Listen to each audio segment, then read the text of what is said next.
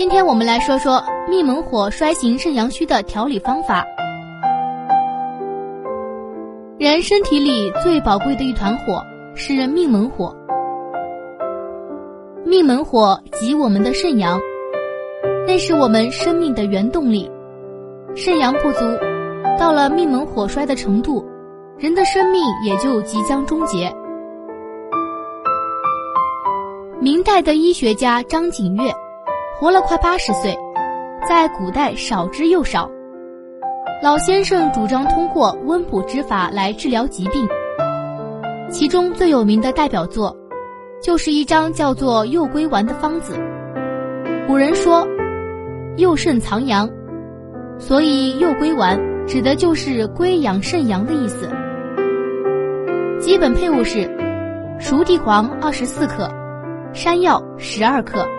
山茱萸九克，枸杞子十二克，菟丝子十二克，鹿角胶十二克，杜仲十二克，肉桂六克，当归九克，赤附子六克。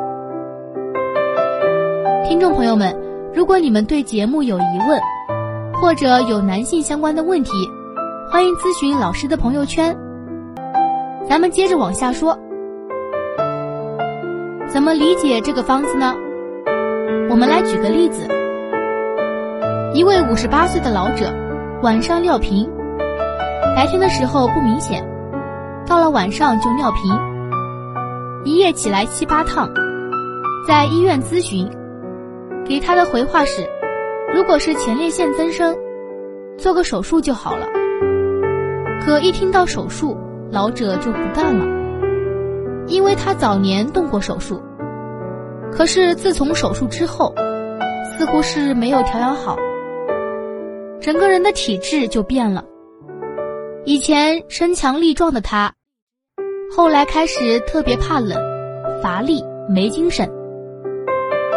面对这一夜之间变得苍老了，感叹生命的不易。于是要求采取中医疗法，用了上面的方子，根据实际情况又增加了几味药材。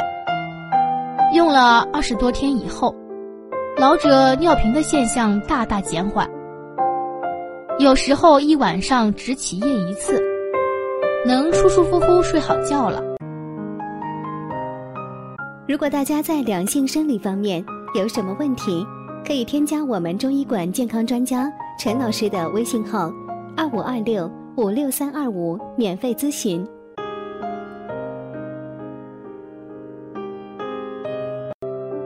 白天自然浑身有劲，不会感到生命的恐惧。